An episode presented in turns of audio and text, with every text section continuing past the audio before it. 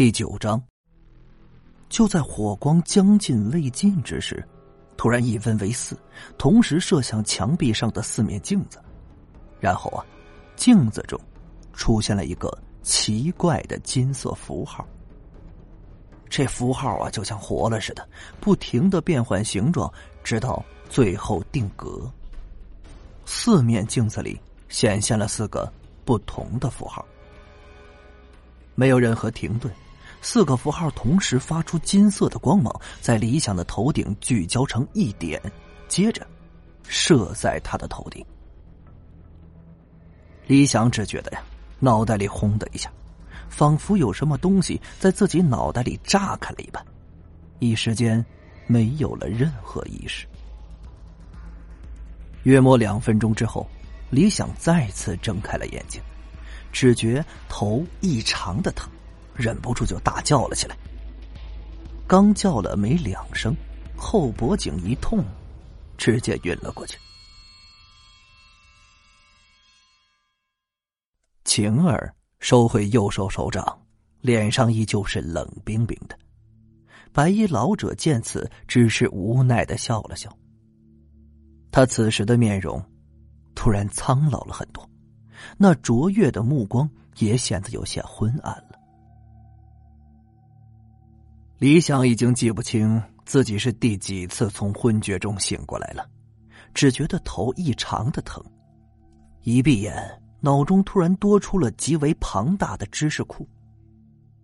如果将自己的脑袋比作一台电脑，这种感觉就是在这台电脑中装入了拷满海量资料的一个大硬盘。CPU 想在短时间内将其完全整理完毕。绝对会出现超负荷死机，这个就是李想头疼的原因。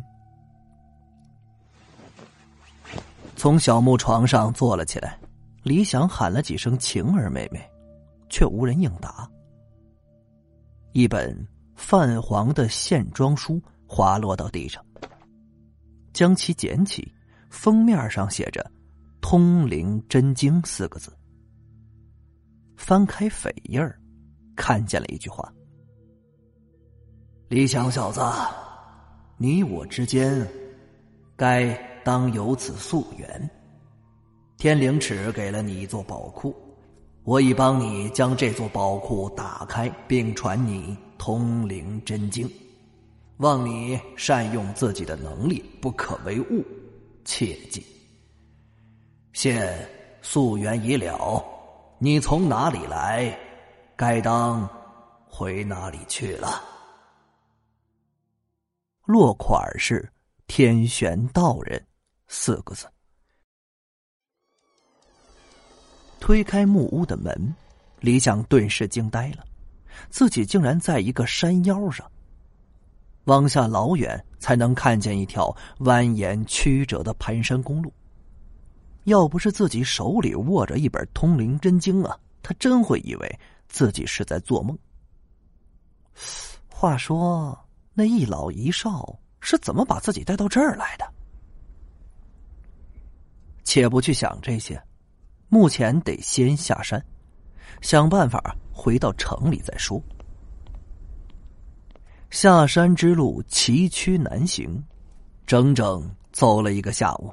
李想才来到盘山公路上，等了大概半个小时，终于见到一辆农用车驶过来。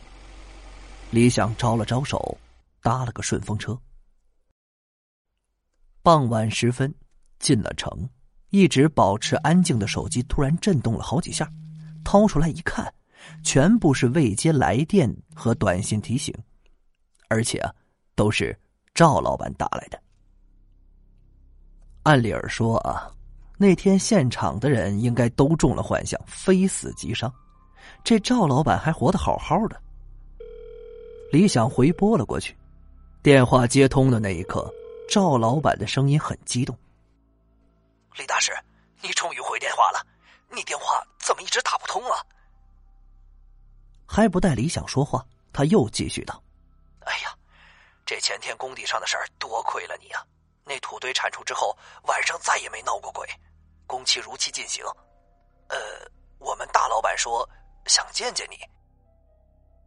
大老板想见我，李想有些好奇。赵老板口中的大老板，李想知道，就是恒亚集团的总裁陆明。这新闻报纸上经常报道的，全省甚至全国著名的企业家，是个公众人物。感谢您的收听，去运用商店下载 Patreon 运用城市。在首页搜索海量有声书，或点击下方链接听更多小说等内容。